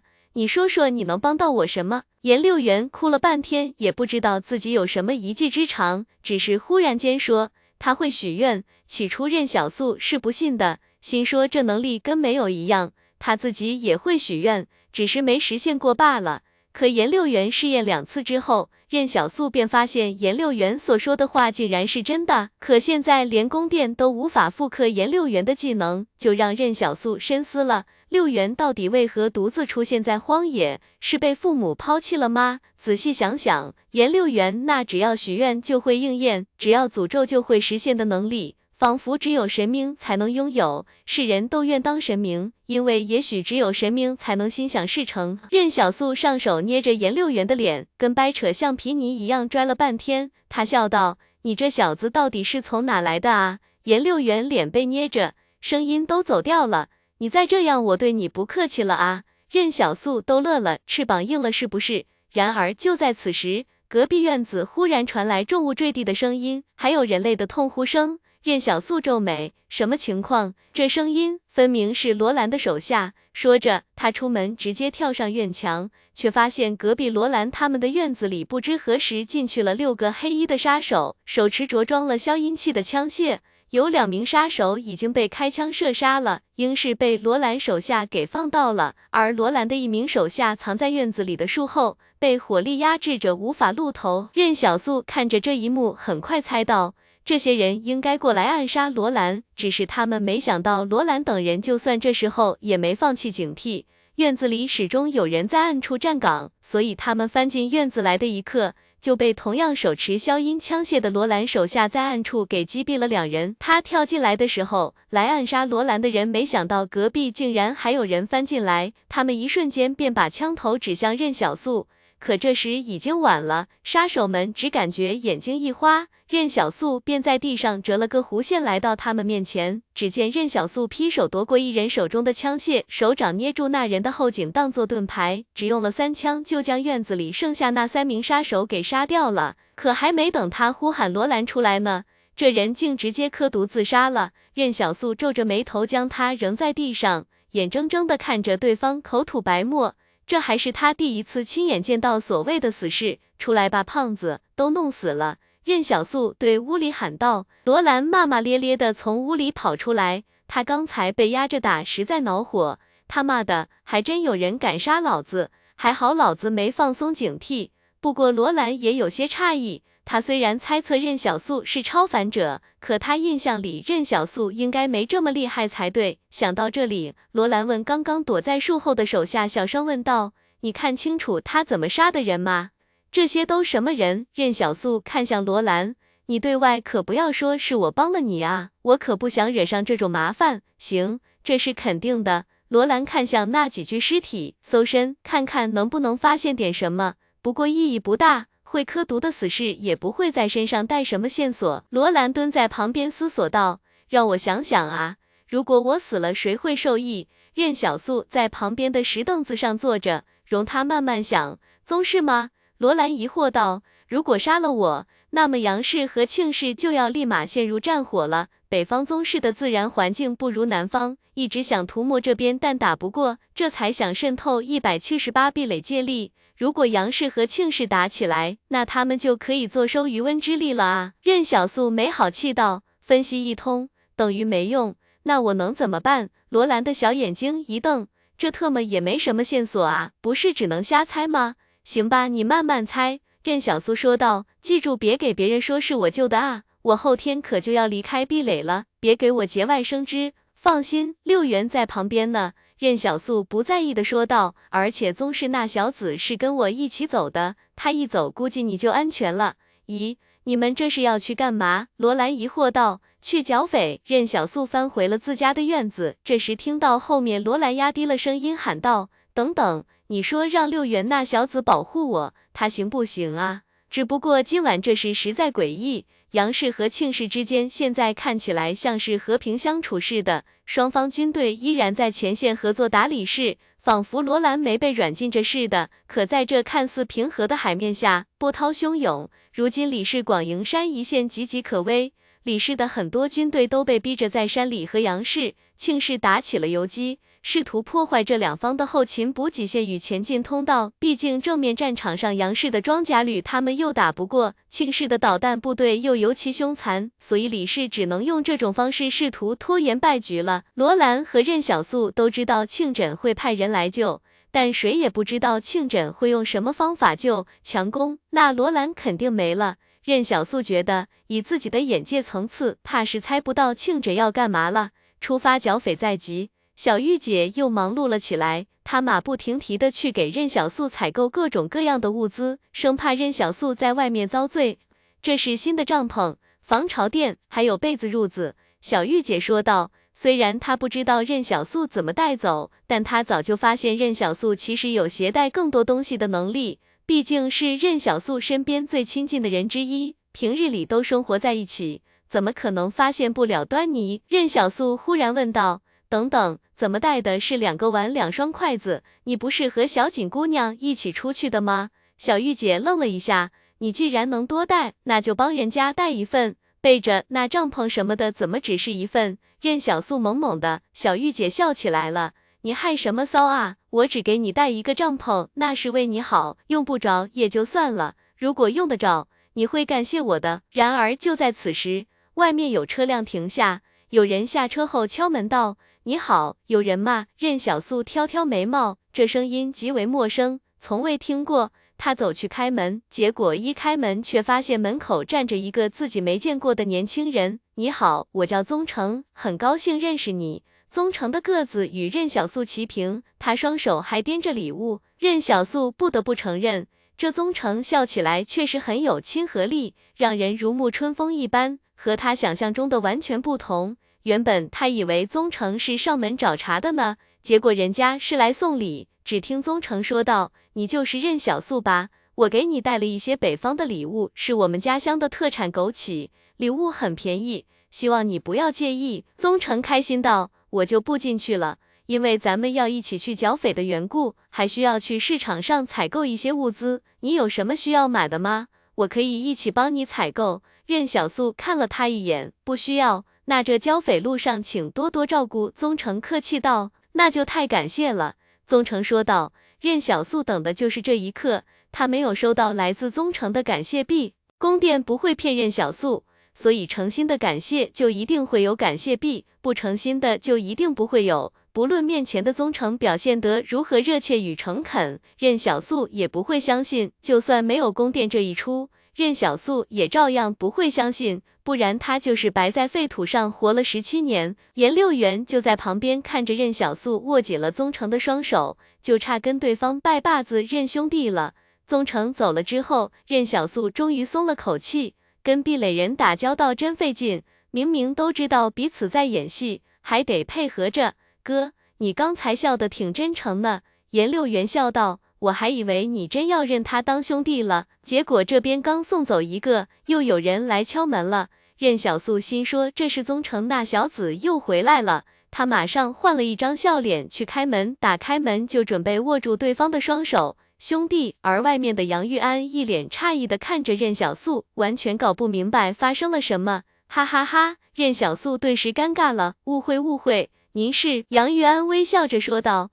你好，我叫杨玉安，我是杨小锦的三叔。嗷嗷，任小素愣了一下，便赶紧让开身子，请进，请进。此时任小素心里嘀咕着，让自己毫无准备的去参加晚宴的人，恐怕就是面前这老小子吧？是想让自己对杨小锦知难而退呢？不等任小素说话，杨玉安先开口了，真是抱歉啊。之前是我考虑欠妥，所以安排你们参加晚宴的时候缺少准备。主要是这宴会早就筹备了，而你们刚到壁垒不久，所以招待上有些疏忽。任小苏笑道：“不会不会，我就一个流民，能去看看你们晚宴是什么样子就好了。”颜六元笑眯眯地说道：“我哥可不是狐狸，那是什么？吃狐狸的。”此时杨玉安让人送上了一份礼物，第一次登门没有备什么厚礼。希望你能喜欢，喜欢喜欢，您送什么都喜欢。任小素笑道。任小素等着杨玉安说正事，他才不相信这杨氏财团的二号人物登门拜访会是为了赔礼道歉，必然是有更重要的事情。杨玉安说道。这些天徐贤楚离开前一直有提到你，你跟徐贤楚很熟吗？熟啊。任小苏笑道。我们当初一起去的径山呢，还有小锦一起哦。杨玉安像是刚知道这件事情似的，他转而又问：“你认识张司令吗？”张景林。杨玉安笑道：“你跟他，他是我的老师。”任小素干脆果断的说道。杨玉安这次真的愣住了，他没想到任小素和张景林竟然是这层关系。师徒。任小素一脸坦然：“扯虎皮做大旗，谁不会？”当初他还拿过罗兰送的锦旗用来护体呢。对于任小素来说，当然是实用最重要，给自己多加几道护身符比什么都强啊！而且他又没撒谎，他真的是张景林的学生啊！不仅是学生，他还跟张景林共过事呢。当初大家都是集镇学堂的老师，对不对？杨玉安斟酌了一下语气，说道：“那你为何不去一百七十八壁垒呢？不是不去。”任小素深沉道：“是打算过段时间再去，毕竟现在还有更重要的事情，所以我就让徐贤楚先去了。我给了他一封介绍信，让他先去了一百七十八壁垒。难怪徐贤楚听到任小素的名字，连宴会上的场面都不顾了，也要去找任小素。而任小素所说的更重要的事情，恐怕就是为了杨小锦吧？任小素也是一脸平静，这话半真半假，说的一点都不心虚。看来。”张司令真的很看重你啊！杨玉安和蔼笑道。只是这话听到杨玉安耳朵里就不一样了。张景林这特么是要让面前这少年以后接手一百七十八壁垒？所谓的时机不成熟，不就是要再培养一下吗？很多老人都知道，张景林接手一百七十八壁垒之前，足足在基层熬了十年，熬到所有人都服他。老司令才把壁垒交给了他。杨玉安此时看着任小素的目光越发的温和了，年少有为啊。此时他仿佛全然不记得自己之前给杨小锦说过什么了一样。听说这次剿匪你也要去？嗯，这是咱们西北的事情，我当然也义不容辞。任小素大义凛然的说道。谢谢三叔。任小素说道。听到这一声三叔，杨玉安的笑容更盛。相比宗室。他必然更加希望能够联合一百七十八壁垒，那是真正的助力。若有一百七十八壁垒相助，吞掉宗室怕是也不在话下了。杨玉安不会把筹码压在一个人身上，也会去好好调查任小素所说是不是真的。按照杨小锦所说，他们将从八十八壁垒出发。途经九十七号壁垒、九十九号壁垒，然后抵达北方的河谷地区，匪患在那里兴起。一开始，宗室用他们劫掠来往的商队，还有抢夺整个河谷地区里灾变前文明留下的宝贵资源。整个河谷地区的地表或地下，有着大量的灾变前城区建筑，里面留下的东西大部分都没什么用了。可如果找到有用的，就价值连城。有人曾试图找到一些电子设备来挖掘其中的科技与秘密，但现实是，那场灾变产生的大量混乱阴霾与辐射云，曾摧毁了地面的一切电子设备。找到的东西要么已经锈蚀，就算保存相对完好的，也都不能用了。宗师一开始放任这些商队不管，任由他们挖掘，结果挖掘出来之后，匪徒便会如约而至，将他们劫掠一空。但正经财团一般都看不起宗室，总觉得他们做的事情没什么技术含量。宗室为了洗白。近些年在慢慢和土匪脱离关系，但是当他们想要绞杀土匪的时候，却发现那些土匪早就熟悉了河谷地区的所有地形，分散在了河谷地区的各个角落里，让宗室也颇为头疼。这时候，宗室忽然联合杨氏一百七十八壁垒，也有想借力上岸的意思，彻底告别他们罪恶的过去。只要把土匪杀干净，再过百十年，大家自然会忘记他们是如何起家的。小玉姐在旁边说道。这里还给你准备了一些点心，据说是壁垒里特别出名的绿豆糕，你带上。还有罗兰趴在墙头上看着，他忽然插话道：“竟然带这么多吃的吗？要不你带上我吧，我很能打的。”任小素无语的看向罗兰，你知道为啥沉默的人比话多的人显得聪明吗？罗兰愣了一下，为啥？因为他们把愚蠢的话都藏心里了。任小素忽然问道：“你听说过宗成这个人吗？”宗成，罗兰回忆了一下，没听说过宗家的人吧？我们跟宗室不熟。你们庆氏在北方，不是和宗室的地盘有接壤吗？任小素疑惑道。宗室都是一群猎狗，没有哪个正讲财团愿意与他们打交道的。老虎从不和猎狗做朋友。罗兰说道。反正你要小心一点。任小素开门来到街上，正好看到杨小锦开着越野车。车上除了杨小锦就没别人了，而后面跟着两辆运兵卡车，似乎还运载着不少士兵和物资。上车，杨小锦说道。任小素回头对严六元交代道：“我不在的时候，你守好这个家。”说完，任小素便拉开车门绝尘而去。路上，任小素不经意问道：“后面卡车里有多少士兵？”杨小锦看了他一眼：“三十名纳米战士，剿匪用的纳米战士。”任小素眼睛一亮，不过他马上熄了自己想要霍霍这群纳米战士的想法，毕竟这是来保护杨小锦的啊，所以不能下手。杨小锦看向任小素，你跟三叔说什么了？为什么他态度忽然转变了，竟然让我跟你好好相处？也没说什么。任小素乐呵呵笑道，我说我是张景林的学生，这话也没错吧？杨小锦瞥了他一眼，我三叔那人眼里只有利益，你不要被他的表象给骗了。一旦他发现你在骗他，恐怕会立马转变态度。可任小素忽然问道：“那你的态度呢？”杨小锦嘴角微微翘起，你猜？一脚油门踩下去，越野车突然加速朝八十八壁垒的北方闸门驶去，他们将在那里和宗室的人会合。待到任小素他们离开，颜六元站在门口，久久地望着越野车离去的方向。小玉姐来到他身边，放心。你哥的伤势已经好了，他不会有事的。那你在想什么？小玉姐笑道。颜六元看向小玉姐，姐，明天学校要开家长会，你替我哥去吧。小玉姐一听这话，有些扭捏，我我可以吗？你是我姐啊，当然可以了。颜六元笑眯眯的说道。虽然小玉姐跟着他们许久了，任小素和颜六元也打内心里接纳了小玉姐，但偶尔夜深人静的时候，小玉姐也会有些患得患失。她不知道自己是不是真的融入这个家了。小玉姐好奇道：“那我用打扮打扮吗？”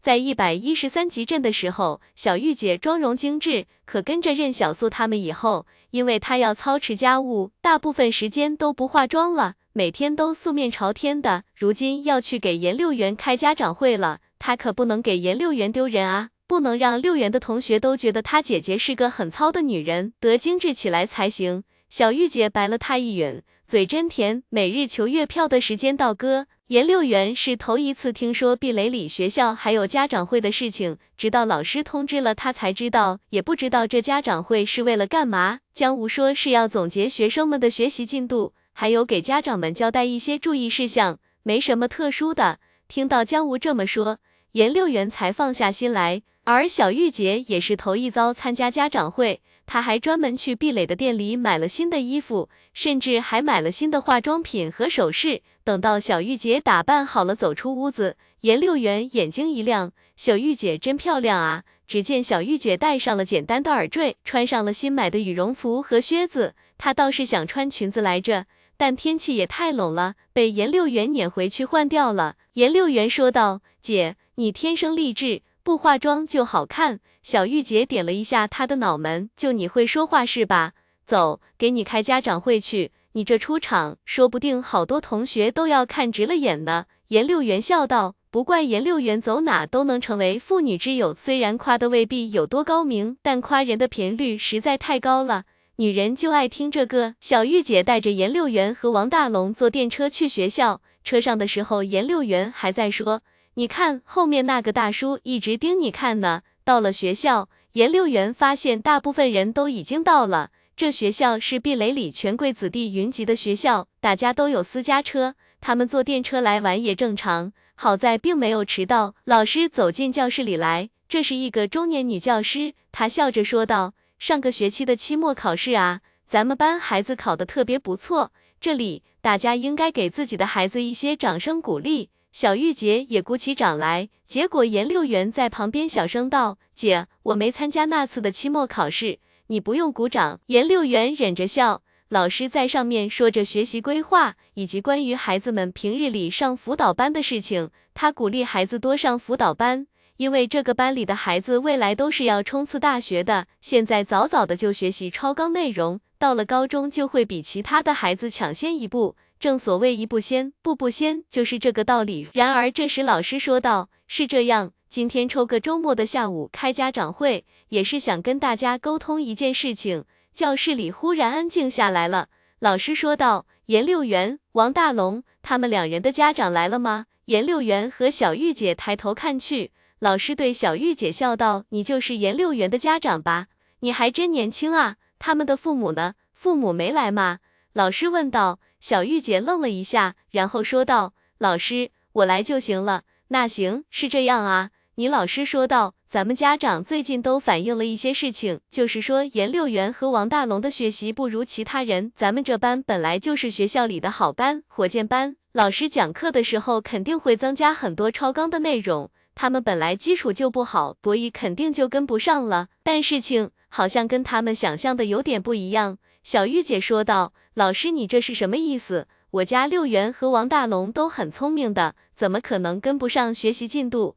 你看你别误会啊。”倪老师笑道：“我的意思就是想让他们换个班，这是学校领导也知道了。”咱也是为他们好，跟不上进度的话，慢慢他们就什么都听不懂了，这样对他们也不好。我们的意思就是给他们调剂到普通班里，没别的意思，你也别多想。严六元和王大龙是关系户，所以原本校领导并不同意这件事情，可后来架不住又有权贵家长来劝说。校领导也就同意了，毕竟道理是正确的。严六元和王大龙入学的事情是陆远托人办的，那人也并不是特有权。校领导权衡了一下，就交代班主任好好处理这事。小玉姐没什么文化，但她知道这世上的道理。就在此时，一个矮的女家长忽然说道：“跟你一个流民讲什么道理？我老公是秩序司的司长，就算我说不让那俩小子上学又怎么样？”若是秩序司司长本人在这里，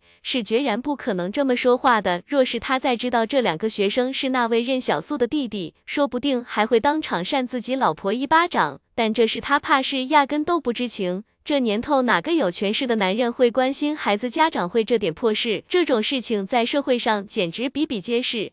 一名男性家长对他劝说道：“你也不能这么说话，我们要好事好商量，不要拿权势来压人。”而其他家长则沉默了。那女家长看向说话的男家长，冷笑道：“我怎么说话关你屁事？你想让你孩子跟刘民做朋友，我可不想。”那男家长被噎得半天说不出话来，也不想跟女人一般见识。小玉姐冷笑道：“那我要偏不给他们换班了又怎么样？”小玉姐说道：“你站起来跟我说话，我站着你坐着，有没有礼貌？”这就是壁垒人，严六元噗的一声笑出声来，而旁边的王大龙则跟憨憨的看着，就像在看一出好戏。你家长顿时怒了，他的身高一直是他的痛点，别人根本说不得，结果现在却被小玉姐狠狠的嘲讽了。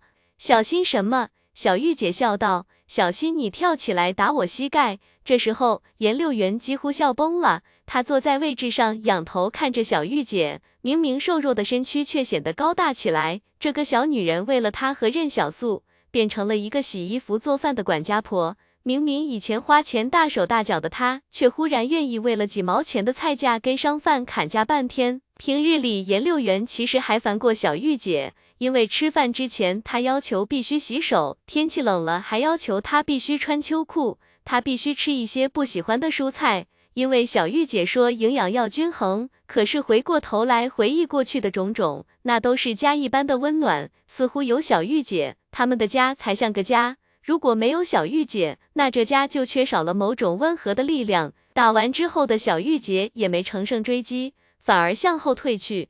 这时，其他家长赶紧站起来拉架，那女家长想要再动手，却没机会了。小玉姐这一巴掌占了大便宜，她似乎也料到会有这一幕。要知道，流民出身的，不管男女，打起架来都比壁垒人要凶悍多了。结果，一个小孩忽然说道：“自打他们来了以后，班里经常会出现丢笔丢橡皮的事情。”小玉姐气得终于忍不住破口大骂起来：“放你的狗臭屁！谁家教的小孩这么没素质，乱诬陷人？笔和橡皮谁没有？”我给六元买的多的是，还用偷你的笔？颜六元愣住了，他豁然转头看向小玉姐，却发现牙尖嘴利的小玉姐忽然正在当场，那是他内心中最疼的伤疤，忽然被人血淋淋的撕开了。这一刻的小玉姐神情有些茫然。有些无助，就像是一个受了伤的小野兽。那人生中最黑暗、最沉沦的时光，让小玉姐身上像是始终背负着某个阴影，这也是她始终觉得自己没有融入家庭的原因。今天早晨，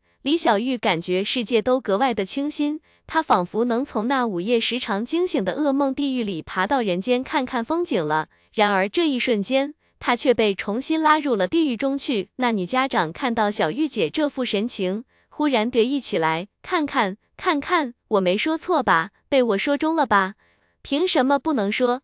那女家长狠声道：“什么不三不四的女人也敢来参加家长会了？”严六元怒吼：“我告诉过你。”不要再说了。话音刚落，颜六元便冲破人群，一巴掌扇在了他的脸上。许多人看到颜六元冲来的时候，都下意识想阻拦他。然而，当他们与颜六元相撞的时候，却发现自己根本拦不住。可就在他准备当场杀人的时候，小玉姐却从背后抱住了他，轻声说道：“六元，我们回家吧。”颜六元静静地站在那里，泪水忽然就流下来了。小玉姐再次轻声说道：“六元，我们回家吧。”好，大龙，我们走。颜六元拉着小玉姐的手向门外面走去，他不打算上学了。回家的路上，小玉姐一直都紧紧地握着颜六元的手，生怕他冲动起来杀人。他知道，若是颜六元用纳米机器人杀人的话，恐怕刚才教室里已经血流成河了，没人拦得住他。而他将颜六元的手握这么紧，也像是生怕弄丢了颜六元似的，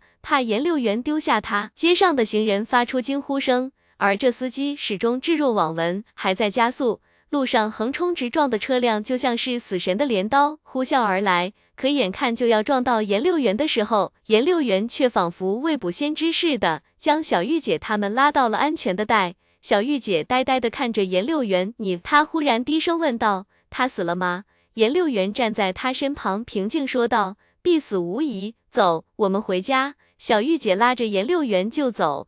他弱小的身躯就像是在拖着颜六元一样，倔强而又无助。若是颜六元没有纳米机器人，恐怕他刚才也已经死了，甚至会连累到小玉姐和王大龙。似乎也正是因此，他成为超凡者却不会像其他人那样增长力量，那仿佛是世界在惩罚他不要滥用自己的力量，这是他的短板。但任小素硬生生的为他补上了这块短板，就算称之为逆天改命也不夸张。下一刻，他们头顶的霓虹灯忽然因为螺丝松动而忽然坠落。这一次，颜六元再次提前拉着小玉姐和王大龙躲避开来。小玉姐低声问道：“这次又是谁？”姐，你别管。颜六元回答道：“别杀人了，好吗？”小玉姐对颜六元说道。小玉姐忽然哭了：“六元，停手吧，我不值得你这么做，那是我自己犯过的错。”我自己承担就好了。颜六元倔强地看着他，你直说着。颜六元伸手帮他抹掉了眼泪，不要哭，我帮你杀了他，连同他亲人也一起下地狱。眼见着颜六元心中的杀意越来越盛，小玉姐紧紧地抱住颜六元，你记得你哥说过什么吗？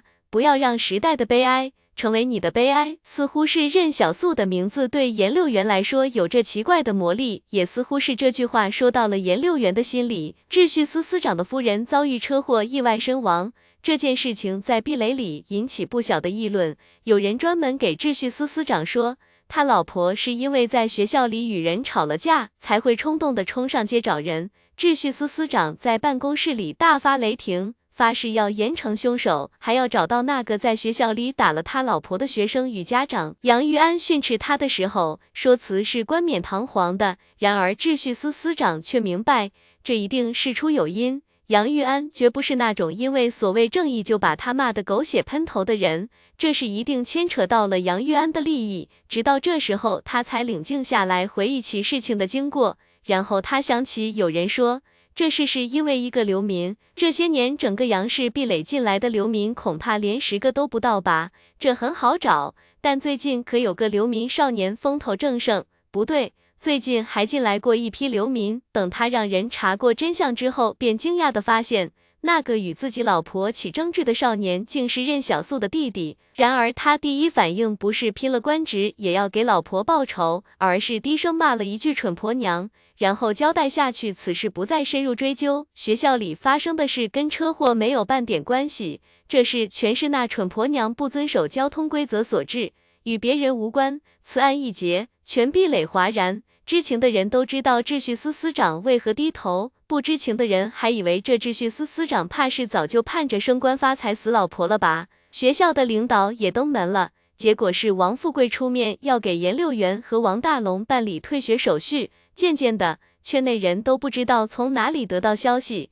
原来那个流民任小素竟然是张景林的学生，难怪任小素能推荐徐贤楚去一百七十八壁垒。此时，任小素所在的剿匪队伍刚刚抵达他们路线上要经过的第一座壁垒，所有人将在这里进行半天时间的短暂休整，然后继续往北进发。不过，因为时间匆忙的缘故，他并没能兑换太多。期间，杨小锦也消失了一会儿，似乎去见了暴徒的潜伏人员，而宗成则留在车队里，乐呵呵地说等他们回来。看起来就像是一个有礼貌的年轻才俊。虽有锐气，却待人温和。路上的时候，他曾找任小素和杨小锦聊天，杨小锦对此完全不做理会，倒是任小素跟宗成快成了兄弟一般。而纳米战士则是一副优越感十足的样子，只给杨小锦、任小素、宗成好脸色看。寻常士兵与他们说话的时候，他们一概爱答不理的。任小素找机会问杨小锦。话说，为啥大家都对一百七十八壁垒那么感兴趣呢？就因为他们能打。杨小锦继续说道，而且